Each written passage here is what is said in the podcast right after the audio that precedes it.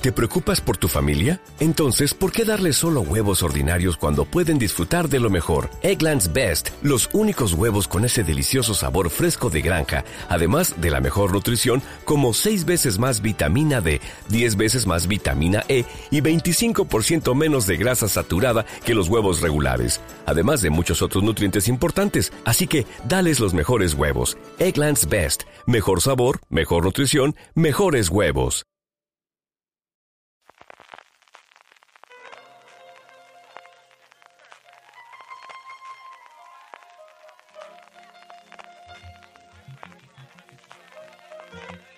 Estás escuchando Fuera de Series con CJ Navas.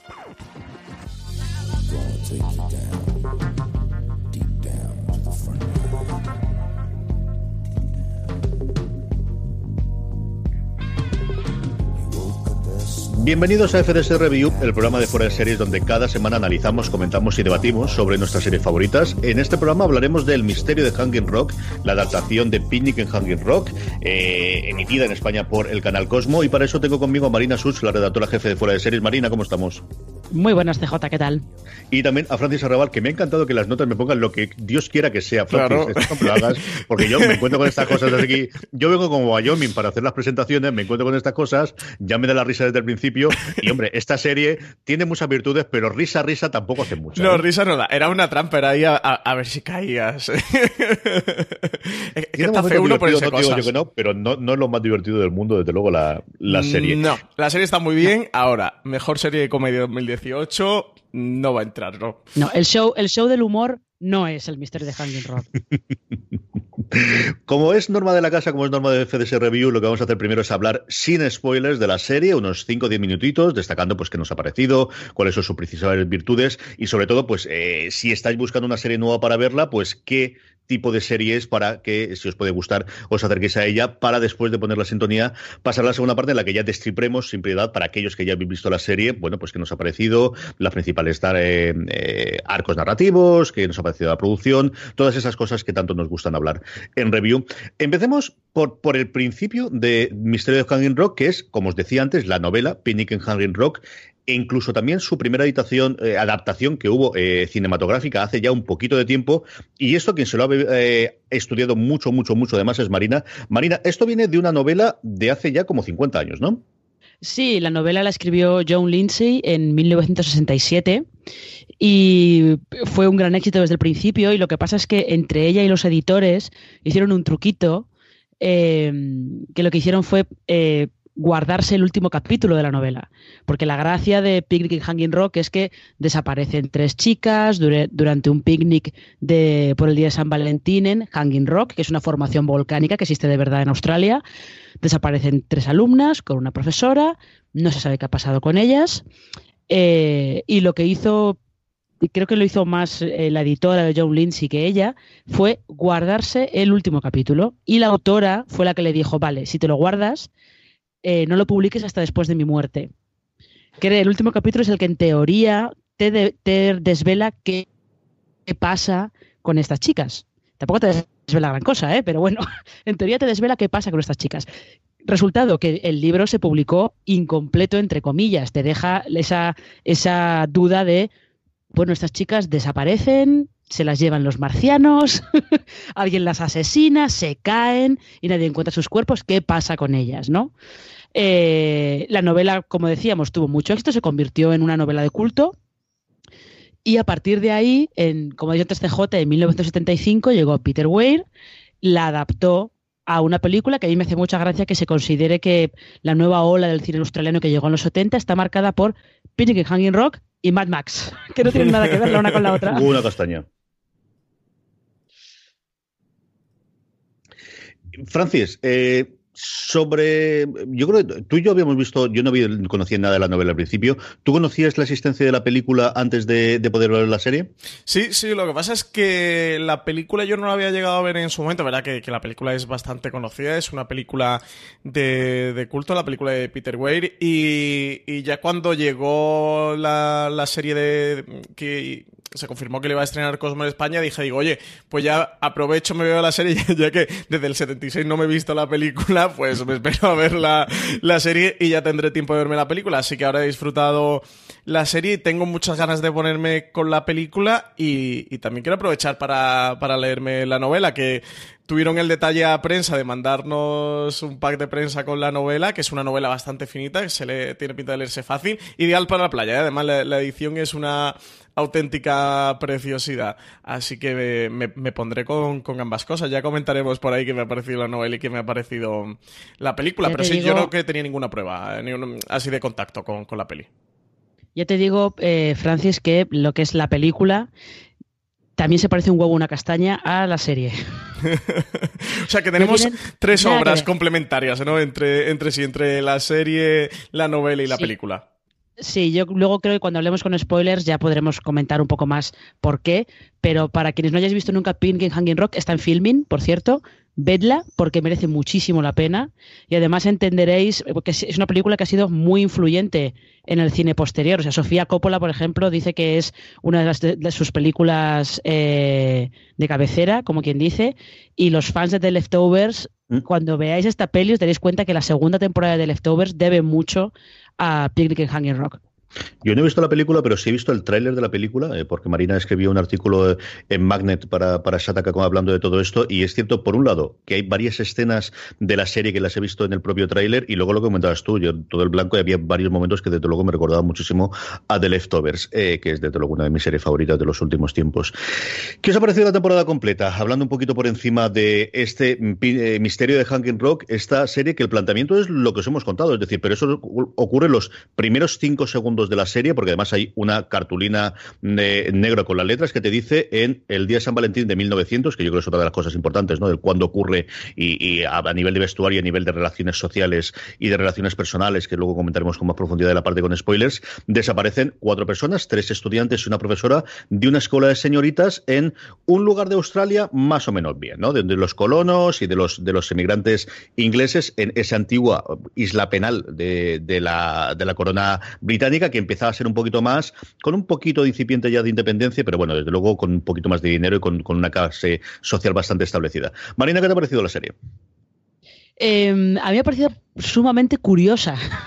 me ha gustado, eh, me ha parecido muy curiosa la apuesta que han tenido por irse a una cosa muy excesiva que yo no me lo esperaba en absoluto. O sea, sobre todo eso, viniendo de, del tipo de adaptación que se había hecho antes de esta historia, ya está de la novela de John Lindsay, que no es en absoluto, tampoco se parece en nada a, esta serie, y me sorprendió que fueran a una cosa tan tan eh, deudora del gótico, del terror gótico, sin ser de terror, del gótico, del cine de, de terror de los 70, como todo luisérgico, distorsionando planos.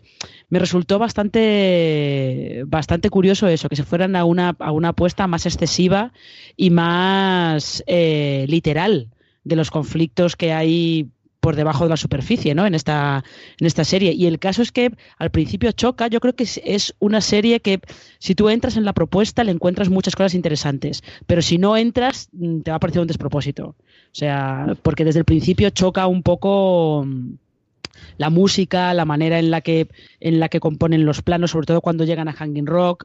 Es un, es, yo creo que es de estas, el misterio de Hanging Rock es de estas de si entras muy bien, pero como no entres, lo vas a pasar muy mal. Francis.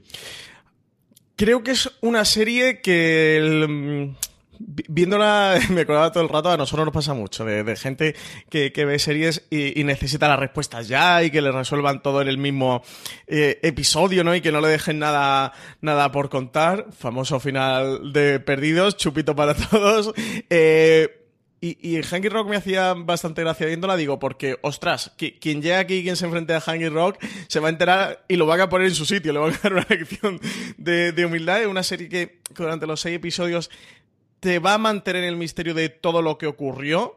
Que no vamos a contar lo que ocurre al final porque estamos en la parte sin spoiler, pero, pero evidentemente juega con esa novela de, la que parte y de cómo, de cómo conjuga los elementos eh, narrativos y de luego eso, si vas buscando respuestas en el misterio de Hanging Rock, agárrate, es una serie, creo, unos valores de producción muy altos, eh, que, siempre al final estamos mirando las producciones norteamericanas y a veces las británicas y, oye, menuda serie australiana que se han marcado, ¿eh? Tiene valores de producción fantásticos, una Natalie Dormer que está fabulosa, de verdad que le den ya un papelazo a esta mujer y que se lleve ya sus globos de oro y se lleve sus Emmys y se lleve sus Oscars porque le pertenecen, de verdad que es que ella está fantástica, que ha estado en Los Tudor, que está en Juego de Tronos, que son series muy importantes, pero siempre está en papeles bastante, bastante secundarios y es que de verdad ella está como la señorita Pelillar, está fabulosa eh, y ya de por sí solo vale la pena el misterio de de Hanging Rock. Pero sobre todo creo que a nivel de producción y a nivel de dirección es una serie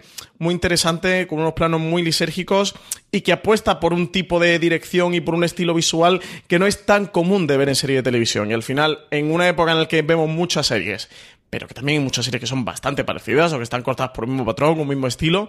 Ver algo como el misterio de Rock yo creo que se agradece mucho, ver algo diferente, algo, no voy a decir nuevo porque no es nuevo, pero sí que se salga de la línea, o que se salga del padrón de lo que estamos acostumbrados a ver habitualmente en tele. Yo combinando un poquito lo, que han dicho tanto Marina como Francis, yo es una serie a la que me acerqué porque está Natalie Dormer. Yo la adoré, la adoro por encima de todas las cosas desde que la vi Los Tudor y es de esas actrices que cuando la veo en una producción voy al menos a ver el primer episodio antes de saber cómo hacía. Yo creo que es una serie que el nombre eh, te puede llevar aquí. Es decir, esto no es Hércules Poirot, esto no es una eh, novela de, Conan Doyle, esto no es una novela de, de, Agatha Christie en el que lo que queremos saber es quién ha hecho que desaparezcan estas cuatro personas, en absoluto. Es una serie mucho más acerca de las consecuencias que esa desaparición lleva para el conjunto de personas de este pueblecito pequeño y especialmente la comunidad que viven en esta, bueno, pues escuela de señoritas, college que llaman ellos, de universidad, de preparar a las mujeres para la vida posterior, en algunos casos para poder trabajar y en otros casos para ser mejor casadera, que es el planteamiento inicial que hay en cada una de las de las eh, de las desaparecidas.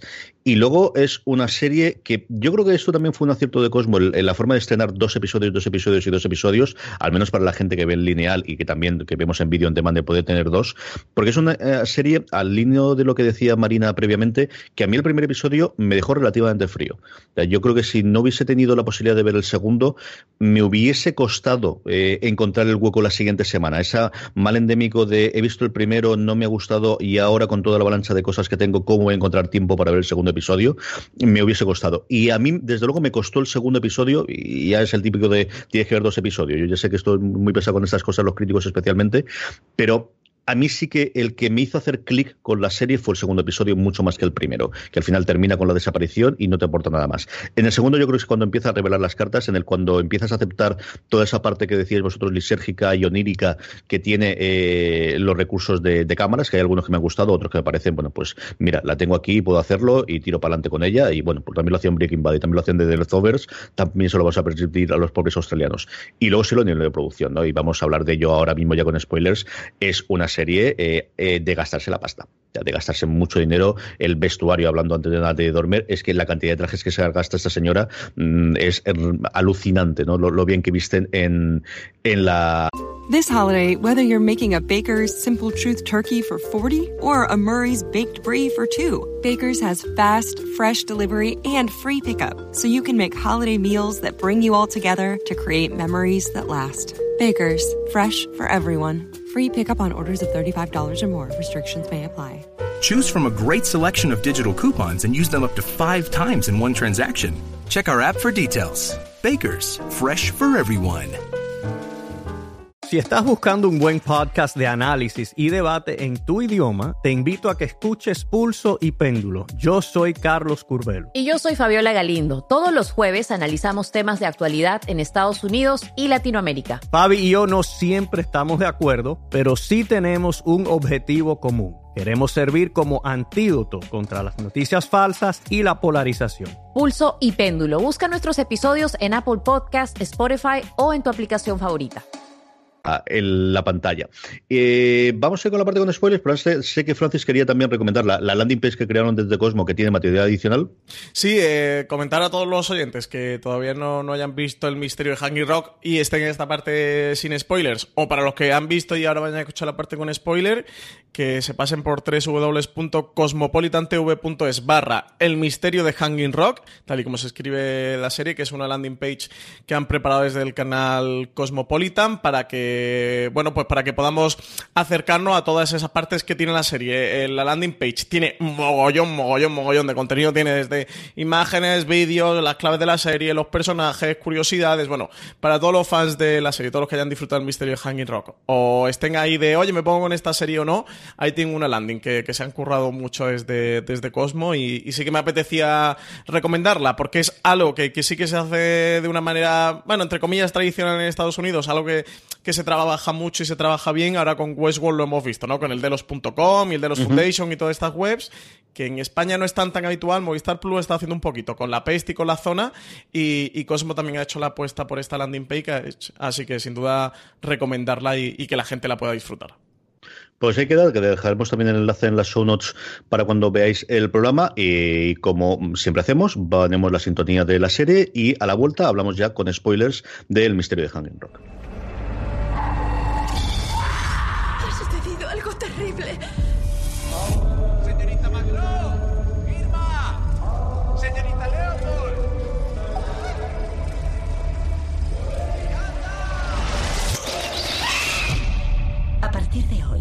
No se volverá a hablar de las chicas desaparecidas, ni a pronunciar su nombre. Dos gentes. Nada. Desaparecidas. Probablemente muertas.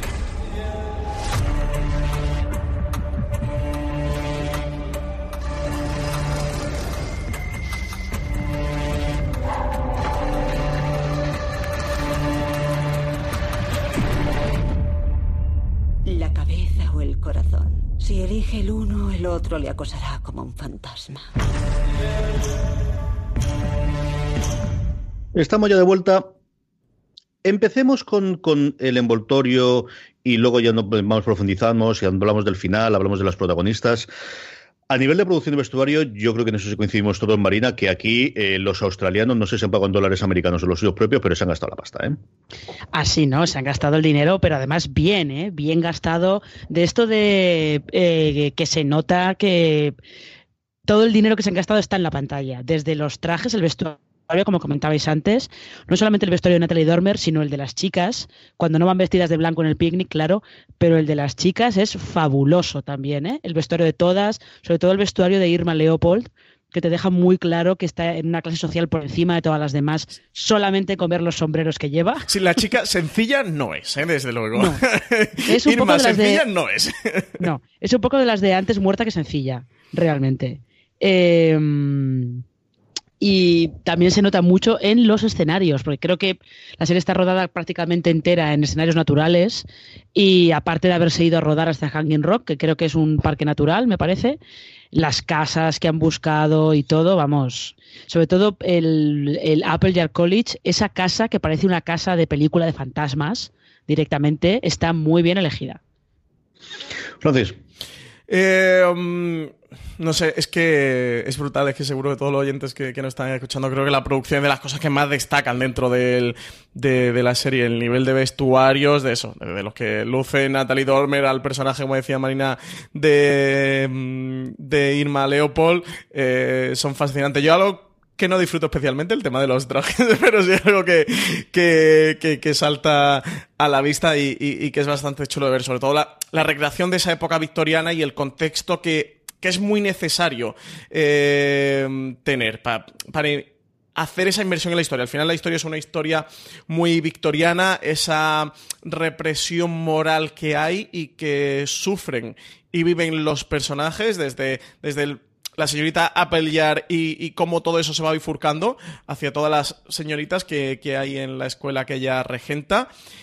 Y el vestuario y la ambientación es fundamental para meterte ahí. Creo que ahí hay otro factor que juega mucho y que juega muy bien eh, su papel, que es eh, todo el tema de la banda sonora, que, yo no sé vosotros si la habéis disfrutado tanto, tanto como yo, pero yo me lo he pasado muy bien. Y, al final es una serie de elementos que sí que van confluyendo en favor de la narración, de como decía al principio, es una narración que, no concede demasiado al espectador, que es bastante exigente, que, te piden que, te metas en la historia y que estés con, con ella en todo momento y sí que esa ambientación te, te, te, ayuda a poder meterte. Y creo que esta serie, si no es con ese nivel de producción, mejor no hacerla, porque, porque la historia al final le pide lo que le pide al espectador. Así que al final necesitas tener esa, esa producción que te, que te, que te mantenga inmerso y, y te mantenga ahí, ¿no? Latente.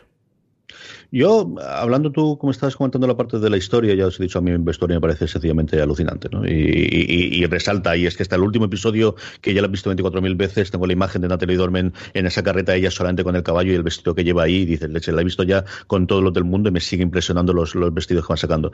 Pero sí tengo curiosidad por preguntarle a Marina, eh, la, la, estructura narrativa, que a mí a veces me ha parecido incluso confusa, que tiene la, la película con flashback, con volver pero de una forma constante, sino en distintas historias. En la novela, ¿cómo, cómo salvan eso? ¿Es una cosa lineal? ¿Va haciendo flashbacks constantes sobre la vida previa de, de Apple ya que lo ocurrió antes del, del picnic? ¿O, cómo funciona, Marina?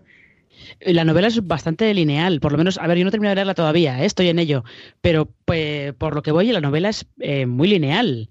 Y la película de Peter Weir también sí, la película sí que intenta crear un poco más esa atmósfera onírica y sí que va, vuelve de vez en cuando al picnic y tal, pero la, película también se centra en el picnic, lo que pasa después del picnic y de vez en cuando recuerdos al picnic, pero no hay, por ejemplo, ninguna mención, no ves nada de la vida pasada de ellas, por ejemplo. Aquí yo creo que lo que juegan es, juegan un poco con la idea de que, de que eh, en Hanging Rock el tiempo se detiene, porque supongo que os habéis dado cuenta que están jugando constantemente con relojes sobre todo cuando están cuando está Apple ya por ahí involucrada, se oyen siempre sonidos de relojes, siempre hay relojes por ahí por en medio y siempre se menciona mucho que cuando llegan al picnic en, en la roca, los relojes se paran todos a las 12 y no saben qué hora es. Entonces, como que están jugando mucho con el tiempo de, en Hungry Rock el tiempo se detiene, más que el tiempo se detenga, como que el pasado y el presente están pasando al mismo tiempo y no es muy fácil saber dónde estás, es fácil estar desorientado y perderte un poco, como que potencian esa sensación de que es un sitio mágico, que para los aborígenes australianos es un sitio sagrado, es un sitio importante, eh, lo potencian mucho con eso, con esa narración que dice J de ir mezclando los flashbacks, eh, lo que pasó en el picnic, la vida pasada de, de las chicas y de Apple Yard, hacer ahí como todo un como toda una mezcla que curiosamente esto cuando se estrena ya hablaremos de ello, pero eh, viendo heridas abiertas este fin de este, estos días me he recordado muchísimo la manera que tiene heridas abiertas de contar su historia, ya hablaremos de ella. Pero que eso que buscan sobre todo eso, agobiar, no agobiarte, pero crear la sensación de eh, de que eh, estás en un sitio fuera del tiempo, como quien dice. A mí, eh, yo creo que podemos ir comentando un poquito, porque ya hemos hablado de ella y de Natalie Dormer. A mí la sensación que me queda al final de ver la serie es que la serie no es la desaparición de esta chica, sino es la vida de la señora Jack y cómo este suceso, lo que he comentado al principio, ¿no? Es mucho más las consecuencias que lleva este suceso y fundamentalmente es una historia sobre la vida de ella y a mí me parece el momento más brutal que tiene la realización de eh, todo esto lo he hecho sin necesidad porque aquel que me perseguía no existía, ¿no? El, mm. eh, desde el principio y, la verdad es que cuando reflexiona dices, no, es que el planteamiento inicial de la serie es ese, es ella llegando a una Australia huyendo de, de, la Australia, de su Inglaterra natal por esa huida que tiene de, bueno, de alguna forma el que le compró, el que le sacó de ese orfanato, que es una de las cosas que vamos descubriendo. Eh, a mí me ha gustado mucho cuando miras la serie de esa forma y nuevamente Dormer yo creo que está inmensa, Marina. Sí, ella está, está muy bien, Natalie Dormer está muy bien eh, y sobre todo está, está muy bien eso, es un poco como el, último clavo en su ataúd es eso, que le digan que toda esa huida hacia adelante, esa reinvención que haya tenido en Australia, que se la podría haber ahorrado realmente. Sí, bastante frustrante al final con todo lo que ocurre eh, con ella. Sí, yo creo que al final sí, el misterio Hangy Rock realmente está contando la historia de la, de la señorita Pellier, como decías tú, ¿no? CJ, de todo ese camino, a partir de, de ese hecho en el que ella cree que se le va a desmontar ese chiringuito, ese juego de apariencias que ya han montado y que hasta ese momento le ha funcionado tan bien y que parece que todo se va a desmoronar, que ese castillo de naipes construido se, se va a caer eh, y, que al final no había nada. Eh, forma parte también ¿no? de, de, ese tipo de narración victoriana, de, de cómo todo al, final es un juego de, apariencias, que, que, todo es humo y, que luego no hay nada tangible eh, detrás, que, que, es el punto en el que se da cuenta al final y en el que bueno directamente decide, decide suicidarse precisamente allí en Hanging Rock, ¿no? buscando, buscando a las niñas. Y yo creo que sí que que, que, la serie tiene esas dos partes o esas dos lecturas o esas dos historias. Por un lado, todo lo que ocurre con la señorita Appleyard, de, de su origen, de cómo ella eh, acaba en Australia huyendo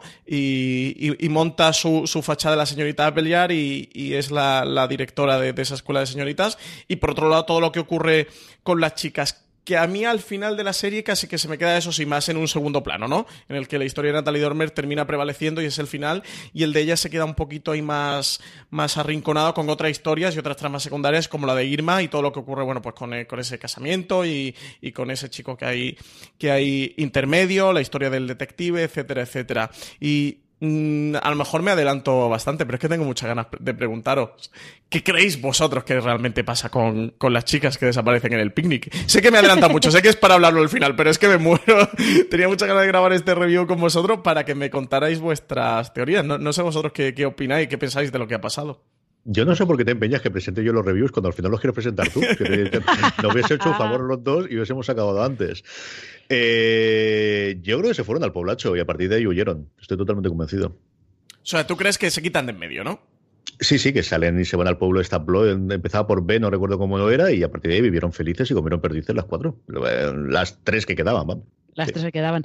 Fíjate, yo sin embargo apuesto más, como a mí me gusta más estas, cuando, te, eh, cuando presentas historias de misterio, me gusta más el que no te cuenten qué pasa eh, y teniendo en cuenta cómo potencian mucho todo el rollo este eso de que Hanging Rock es un sitio especial, que tiene poder, que es mágico o lo que sea.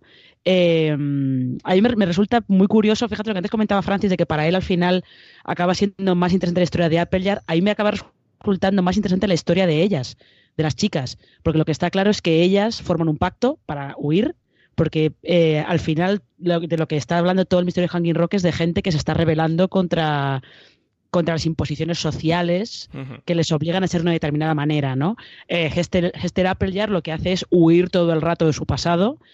Lo que pasa es que como eh, huye todo el rato y lo que hace es contar muchas mentiras, al final eso acaba, acaba volviéndose en su contra, ¿no? Por eso Hester, cuando se tira de la roca, se mata y encuentran el encuentran su cadáver y de hecho creo que dicen que la cabeza la encuentran eh, sí, empalada no en una roca empalada es una cosa como muy chunga no sí, como muy truculento todo.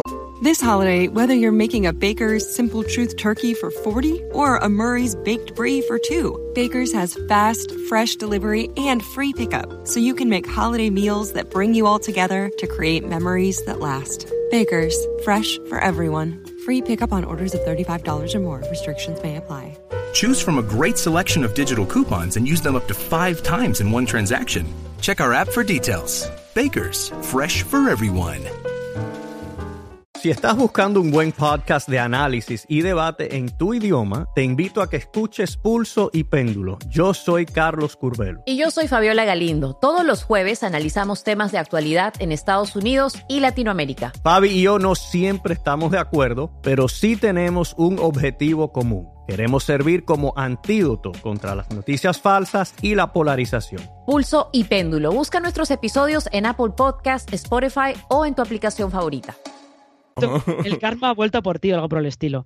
Eh, y sin embargo, las otras cuatro hacen el pacto ese de eh, salgamos de aquí, no queremos, no queremos ser eh, las chicas perfectas que quieren que seamos, pero daos cuenta que la única que vuelve es Irma, que es la que sí que se, se pliega a todos esos mandatos. Uh -huh. Es la que dice, la que dice que se revela, pero en el fondo le mola. En el fondo le mola decir que su familia tiene más dinero que todos los demás eh, y le gusta disfrutar de todas esas comodidades. Y sin embargo, las otras, que son Miranda, Marion y la señorita Macro es, son eh, personas que no quieren seguir viviendo en medio, como dicen, dice Miranda en algún momento. Quieren ser ellas mismas y por eso ellas nunca vuelven. Uh -huh. Desaparecen. O sea, sea, pase lo que pase en esa, en esa roca, las tres que deciden, no, no, yo de verdad quiero salir de aquí, no quiero, no quiero seguir plegado a estas, a estas normas, son las que, las que nunca vuelven, las que desaparecen. Sí, es que eh, la, la, la, serie juega con ese punto que, de que ellas como si hubieran esfumado, ¿no? De hecho, el, ya en las, en las letras que ponen al final, que te cuentan cómo la señorita Applejack muere y tal, te dicen que la encontraron a los dos días y tal, en un claro reflejo de, oye, esta chica desaparecieron y todavía no la han encontrado y a ella a los dos días de morir ya la encontraron, ¿no? Juegan con esas ese, ese, misticismo de Hanging Rock, ¿no? De, eso de que, se han esfumado, de, en, el, en el que ellas se han volatilizado. Yo estaba racionalmente viendo la serie con el argumento de CJ de, bueno, se fugaron al, al pueblecito que comentan y tal, y ahí obtienen esa libertad ansiada que no habían podido tener dentro de la escuela y, y rebelarse ante la opresión, pero por otro lado me dejo mucho seducir por esa historia, ¿no? Eh, Marina, como tú comentabas, ¿no? Casi mística, en el que ella ha entrado como en, una realidad paralela, ¿no? Como una especie de, hmm. limbo allí dentro de, de Hanging Rock. Mm, hablamos siempre de las tres estudiantes, pero mm, sobre todo en la última parte de la, de la serie, también al principio, pero después, yo no quiero dejar de destacar el papel, bueno, el papel de, de, Inés Curro, quien, quien, lo interpretó, pero de Sarah Wayborn, que yo creo que es el personaje más trágico de la serie, ¿no? Porque al final las chicas adolescentes tienen cierta agencia para poder hacer sus decisiones, la señorita Applejack, pues al final purga por sus pecados, o pega por los pecados y lo que hizo antes, pero eh, la pobrecita Sara, que nunca tuvo culpa de nada, que estuvo a punto de salir de todo cuando eh, oye a su hermano, eh, es el de verdad, de porque estaba muy duro y muy frío ese día, pero era de llevarme las lágrimas cuando lo descubren en el, en el, el pobre jardinero en la parte de atrás. Es de las partes que no me esperaba para nada de la serie y que más me gustaron, Marina. Ya, si es que Sara, Sara es un poco es un poco como un creo que no sé si es Irma que la compara con un cervatillo un cervatillo que no puede vivir en cautividad, que no eh, que está, está frágil y que necesita que alguien lo proteja, pero claro, Sara eh, es otra que tampoco quiere tampoco quiere seguir los dictados que le dice todo el mundo, ella quiere quiere pues eh, no sé, quiere encontrar a su hermano y quiere vivir en la naturaleza y tal, y lo que tiene son muchas frustraciones, muchos problemas, porque te das cuenta que Sara se autolesiona, se corta, utiliza trozos de cerámica eh, trozos de cerámica rotos para hacerse cortes en las piernas, por ejemplo, en la cara interna de los muslos, que es una cosa muy chunga. Eh, y al final es que es una víctima un poco de un poco de todo. Es una víctima de que las otras tres han hecho el pacto y la han dejado allá afuera. Y es una víctima de que Apple Jar sí se, se, siente identificada con ella, pero como está encerrada en su mentira, no es capaz de realmente acercarse a ella, de, de ayudarla y, sacarla de todos los problemas que tiene, con lo cual al final pues es la que iba a terminar mal. Sí, sí, sí, esa joven rebeldía truncada, ¿no? Por el, por el sistema, tanto por un lado como por otro, al final es la que, la que tiene el destino más trágico dentro de, de las protagonistas de la serie. Del resto de personajes, Marina, ¿cuáles son los que más te han interesado? ¿Qué tipo de relaciones son las que más te han interesado de toda la serie? Em, al final a mí me, resulta un poco más interesante bueno, las profesoras, la profesora de francés, que soy incapaz de acordarme cómo se llama ahora mismo. Eh, Diane de Poitiers, es como se llama el siguiente de Poitiers. Gracias. Eh, lo que pasa es que las profesoras al final se han quedado un poquito. Eran personajes que parecían que iban a, pintar más, que tenían más potencial. Al final se han quedado un poquito en segundo plano. La profesora de francés, porque luego tiene más importancia yendo a la policía, diciendo que está preocupada por Sara, por ejemplo, y tal. Eh, lo mismo que la señorita Macron, porque la historia, esa historia de amor entre Marion y la señorita Macron, yo creo que para que sí pillamos perfectamente que en 1900, eh, siendo lesbianas, lógicamente, pues no iba a acabar bien la cosa para ellas. Pero habría estado bien saber algo más de, de Macron. Yo creo que se, ha quedado un poquito. Se ha quedado un poquito coja ahí. Y luego Miranda e Irma. Eh, sí, son las adolescentes, las adolescentes rebeldes y tal, pero creo que estaban bastante bien, bastante bien dibujadas y sobre todo estaban bastante bien interpretadas, especialmente ellas dos, porque eran dos personajes, sobre todo Irma, que era un personaje muy que podía ser muy antipático, pero que entiendes un poco el rollo de sí, me dejo, me quiero revelar, pero al mismo tiempo me gusta estar en esta, en esta jaula de oro. Sí, y en parte además justo los dos personajes, el de Miranda e Irma, juegan ese, ese punto contrapuesto de una misma realidad, ¿no? De siendo dos chicas eh, de la misma edad, de la misma generación, muestran esas dos posiciones eh, que llega un momento en el que se enfrentan y, y, se bifurcan ante una misma realidad y creo que es uno de los discursos que también tiene también tiene la serie más interesante. Yo sin duda me quedo con con Natalie Dormer. Yo me quedo con el personaje de la señorita Belliard. De verdad es que su, historia a mí me parece muy interesante y, una historia muy dickensiana, ¿no? Muy de, esa época, muy del relato mm. eh, victoriano y, ese tipo de historias sí que siempre me suelen, me suelen interesar mucho, pero, pero quizás Irma y, Miranda sean bueno, pues esa, esa gran historia que, te pretende contar Hanky Rock, ¿no? Y, y, en ellas dos es donde lo tienes encarnado. A mí me gusta mucho cómo hace Samara Weaving de, Irma Leopold. Yo lo comenté, yo creo al principio, me recordó muchísimo, muchísimo eh, el impacto que tenía la primera vez que vi Panam y vi, bueno, pues hablaba que ahora es una grandísima estrella de cine que es Margot Robbie, pero que entonces es una absoluta desconocida y yo creo que más o menos tendría la misma edad cuando sale de esa belleza australiana eh, caucásica típica y es un personaje complicado, ¿eh? porque el, momento de ¿por qué no me quieren si yo soy la guapa y la rica y todo el mundo se va detrás de Miranda, ¿no? ¿Qué, ¿Qué, me falta a mí? ¿Qué me falta a mí cuando deberías, todo, el mundo debería caerse embobado por mí? Y eso es, yo creo es tremendamente complicado y esta chiquita lo hace muy bien, Marina. Muy bien, muy bien. Sí, lo, hace, lo hace muy bien, sobre todo cuando vuelve, porque es la única la que encuentran en la roca y la encuentran además sin ningún rasguño, intacta, todo bien.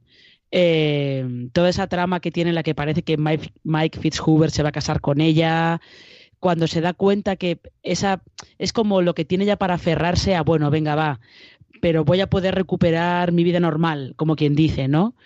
Todo eso está, está muy bien manejado, está bien manejado el momento en el que ella se da cuenta que mm, se acaba de encerrar, es un poquito como Serena Joy, ¿no? Se acaba de encerrar en una jaula que ella misma ha construido. Que por cierto, Samara Webbing, que sale en, tres anuncios en las afueras, eh, ella estaba en Smilf, también la hemos podido ver recientemente, en la serie de Smilf. Hasta ahí no llegué yo. Y mira que empecé a verlo y, la protagonista también me gusta mucho, pero aquí no la había visto. Y luego yo la que no quiero dejar de abandonar, porque me parece el otro gran personaje trágico que tiene la serie, es Jael Stone interpretando a una Dora Lumley de otra de las escenas que yo recuerdo de la serie es el momento en que a ella la despiden y dicen, no, a mí no puedes despedirme, yo soy la buena. Yo he sido la única que te, que te ha llevado, yo soy la buena chica, ¿no? Y luego el cómo acaba después con lo del hermano, que al final es el gran maltratador de su vida, que es su propio hermano. Eh, un personaje que desde el principio te hace antipático de ser, pues esto, la, la puritana, la pilas y la, la, que más o menos es la estricta, y que me parece el otro gran personaje trágico de, de la serie Marina. Y además creo que hay alguien, no me acuerdo quién de, quién de todos los personajes, eh, la compara con un perro, con un perro abandonado. En plan de, sí, ahora, es, ahora te es muy leal y es además lealtad ciega, haría cualquier cosa por ti, pero como te vuelvas contra ella, probablemente te vas a arrepentir, ¿no? Es que, fíjate, Lumley, Dora Lumley, por ejemplo, también merecía un poco más de profundidad en la relación con el hermano, porque eh, porque esa religiosidad eh, tiene esa religiosidad extrema, porque es más papista que el Papa, es mucho más cruel que, que Apple ya, sobre todo con Sara. Es un personaje que se queda un poquito cojo, ¿eh? luego es verdad que es, el, es muy trágico, pero le pasa como al resto de profesoras, que se quedan un poco eh, se quedan un poquito cojas. Habría estado bien que profundizaran un poquito más en ellas. Sí, yo estoy de acuerdo con, Marina. Quizás esa parte de la serie que está mejor apuntada, pero no, no, no, llega a tener su espacio, llega a tener su hueco dentro de la serie. Es todo el elenco de, profesoras en el que sí que dibujan personajes que, son interesantes. Cada uno tiene los suficientes aristas diferenciadoras unas de otras como para poder contar algo detrás de ellas, pero que se queden ahí un poquito a medio camino. Y oye, qué, mal rollo da el hermano este de, Dora Lumley, ¿eh? Y, vaya también trágico final que tiene la historia. Ya, pero es que es, es, perfectamente comprensible que ella llegue a pensar que el hermano las secuestró y las mató directamente. Sí, sí. Yo también lo pensaría, sí, si fuera mi hermano. sobre lo que habláis, y acabamos luego hablando un poquito de David Hoover que nos ha gustado. Yo sí que, sobre todo en los últimos episodios, eh, detecté lo que contabais de hay muchos personajes de los que me hubiese gustado saber más.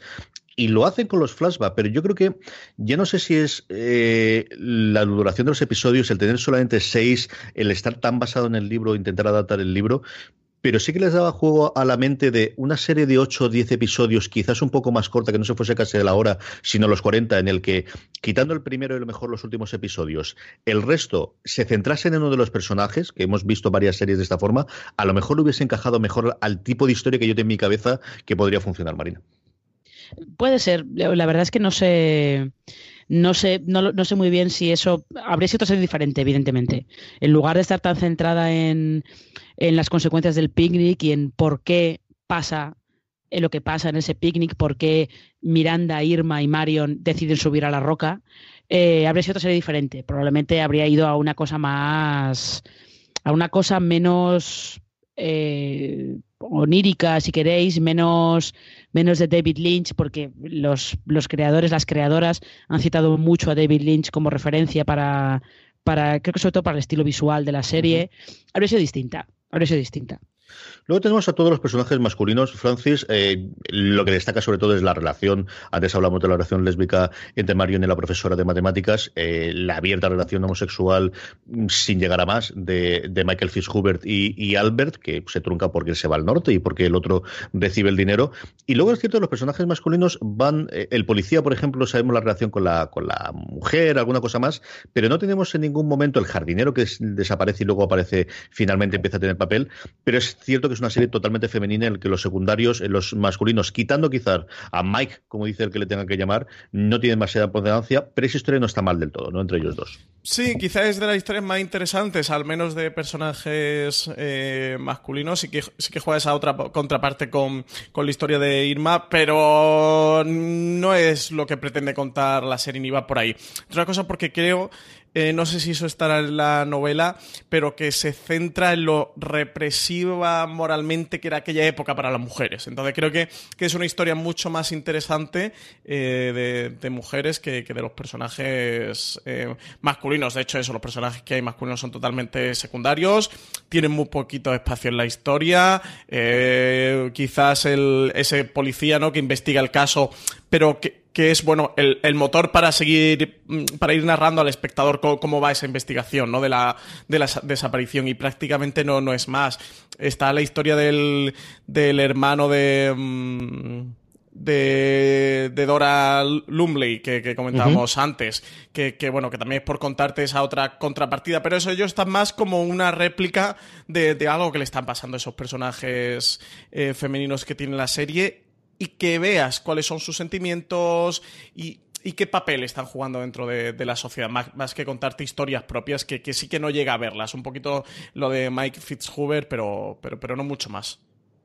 Sí, bueno, lo que pasa con Mike es, eh, es simplemente eso es otro personaje que, que no entra dentro de, las, de la moral victoriana porque claramente lo mandan de Inglaterra a Australia para que no, no eh, avergüence a la familia cuando se descubra que es homosexual, claramente. lo de Mike es un poco bueno, pues eso, es como un, es como un complemento a, la historia de a la historia de todas ellas. También un poco con la cosa de que como él es hombre y tiene dinero, tiene un poco más fácil buscarse resquicios por ahí para poder para poder vivir su vida un poco como él quiera, ¿no? Que es una cosa que las chicas pues no tienen a su alcance. una, sí, sí, claro, una, cosa que a, Albert tampoco le pasa porque es pobre.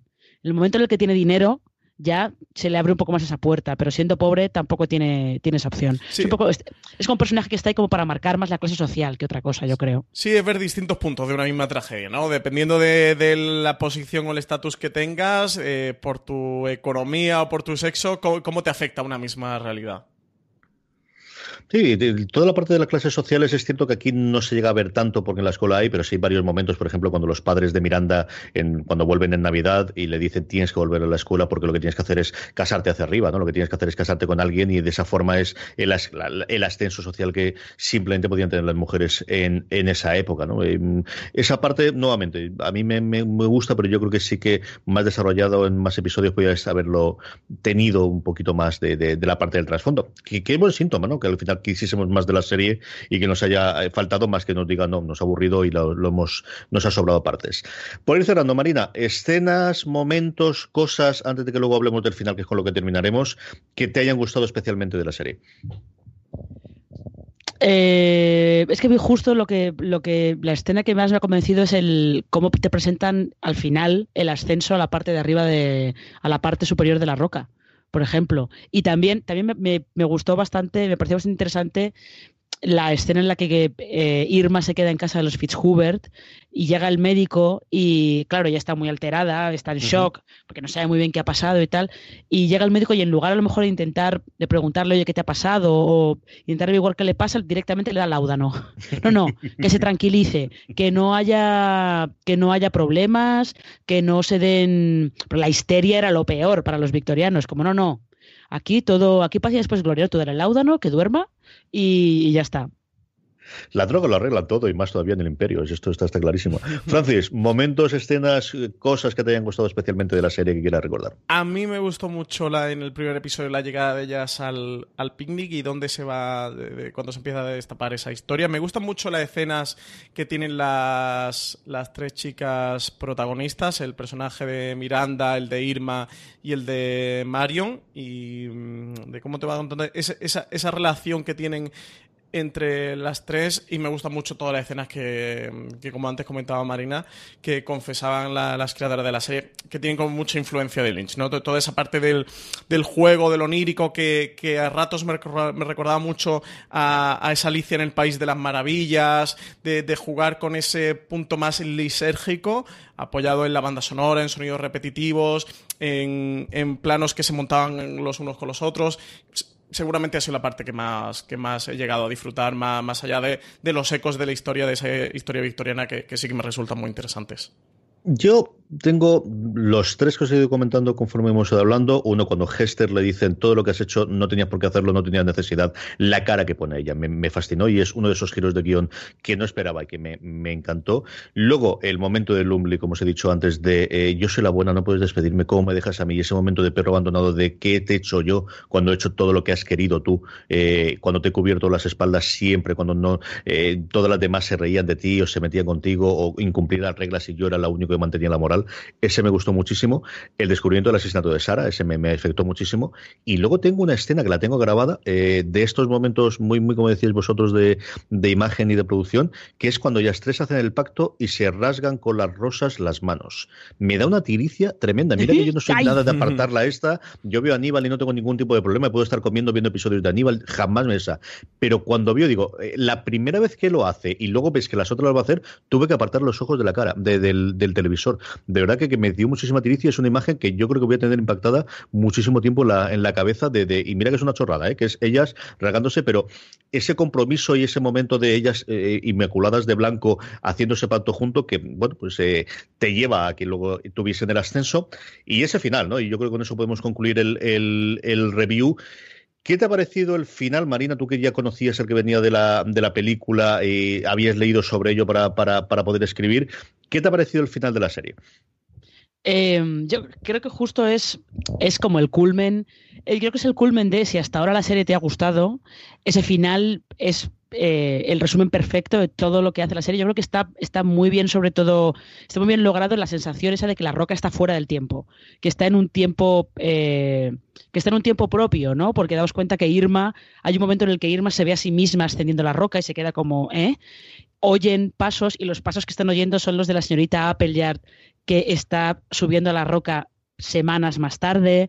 O sea, todo eso eh, a mí me, me, resultó, me parece que estaba muy bien, que estaba muy logrado. Y, y luego, eh, evidentemente, cuando ellas tres llegan arriba, ese contraste entre ellas tres llegan arriba, tiran los corsés, suponemos que no sabemos si se tiran o qué. Yo he leído lo que pasa en el, en el último capítulo si del libro, si queréis os lo cuento, la explicación que da John Lindsay, y si os queréis quedar eh, sí, sí, ¿queréis, que estamos yo la quiero, yo la quiero, claro. ¿Queréis, saberlo?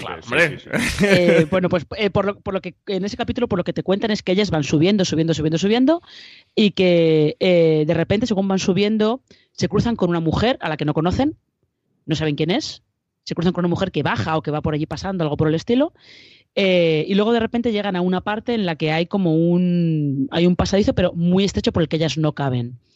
Eh, y de repente se dan cuenta que esa mujer se ha transformado en un cangrejo, me parece, o algo por el estilo, creo que es. Eh, y creo que como que te dejan entender como que ellas se transforman en algo y pasan por ese pasadizo y desaparecen. O sea, esa es un poco la explicación que da John Lindsay. Hay que tener en cuenta que, eh, como decíamos antes, Hanging Rock es un sitio sagrado para los aborígenes porque era un sitio de rito de paso de la infancia a la edad adulta. Con lo cual, como parece que Lindsay como que eh, tiró un poco de todas esas de todas esas cosas del folclore de la zona y de los aborígenes y tal para, para crear su historia. O sea, ella aboga por una explicación sobrenatural 100%. Sí. Me gusta esto del cangrejo. Me gusta esto del cangrejo. ¿Qué te pareció tú? Hombre, el cangrejo fantástico. sí, no, eh, Es lo que os comentaba al principio del, del, programa, que me debatí entre esa explicación racional de que, de que, bueno, que simplemente consiguen fugarse a través del pacto y, se fugan y, y, ellas consiguen que, que, nunca la lleguen a, a, descubrir y, y, se acabó y no tiene más.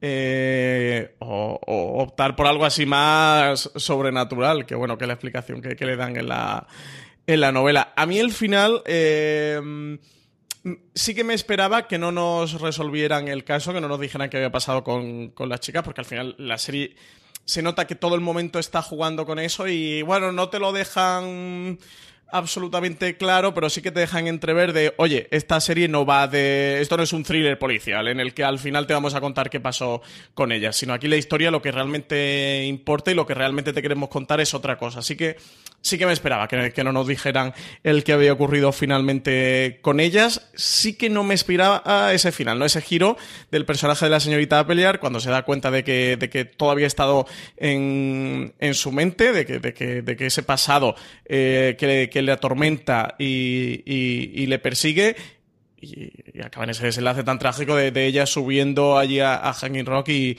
directamente suicidándose, ¿no? Tirándose, tirándose a, las rocas. Así que un final desde luego impactante y creo que un, un buen cierre de círculo a la historia que, que, nos plantean durante, durante los seis episodios. Sí, yo creo que el final se había producido mucho tiempo antes con el cierre de, de, lo que ocurría con los personajes supervivientes más que con ellas, ¿no? Y, eh, yo me veía venir que, que, desde luego no íbamos a saber ninguna resolución eh, desde dos episodios antes de esto va a acabar de esta forma y nunca sabremos nada de estas chiquillas sin haber conocer cómo era la historia ni saber cómo era el libro. Y sí me gustó que ella se tirase. O sea, yo creo que sí que es el, cierre trágico a ella que se le ve venir de, mi vida no tiene sentido. Cuando ahora que soy libre, que soy realmente libre, em, he hecho la vista atrás y, he cometido tantos errores y ahora han desaparecido estas chiquillas por mi culpa que en otras circunstancias si yo no hubiese hecho todo esto estarían vivas, que para ellas viva, ¿no? Yo creo que ella sí que la da por muertas y suicidarse de esa forma a mí esa parte me gustó mucho de cómo final ¿no? y cómo, cómo acabar. Eh, con esto hemos terminado el, eh, nuestro review de El misterio de Hungry Rock. Marina Such, mil gracias por haber estado con nosotros hablando de la serie. Eh, siempre es un placer, ya lo sabes. Don Francis Arrabal, gracias por estar hablando un ratito con nosotros sobre el misterio de Hanging Rock. Pues nada, muchísimas gracias a ti, CJ. Recordar a todo el mundo que, si le apetece verla o volver a verla, que la tiene disponible en, en, todos los servicios bajo demanda de Cosmos, en Movistar, en Vodafone, donde sea, o que la pueden seguir viendo en el lineal de, de Cosmos, si le apetece volver a echarle un ojo. Y a todos vosotros, querida audiencia, sabéis que tenéis muchos más programas de fuera de series en nuestro canal de podcast, que podéis suscribiros en Apple Podcasts, en iVoox y en Spotify, además de en cualquier otro reproductor de podcast que podéis estar utilizando. Especialmente lo de Spotify lo recuerdo ya no tanto por vosotros, que sé que estáis suscritos de otra forma, pero ahora que viene el verano y que os juntáis con la familia, que os juntáis con los amigos, oye, y que seguro que habléis de series, es una forma muy sencilla de acercarles a que escuchen algún programa nuestro y a partir de ahí que les pueda gustar, bueno, pues que se suscriban y que nos sigan oyendo. Como os digo, gracias por estar escuchándonos, gracias a Marina de nuevo y a Francis, y a todos vosotros, hasta la próxima. Recordad, tened muchísimo cuidado.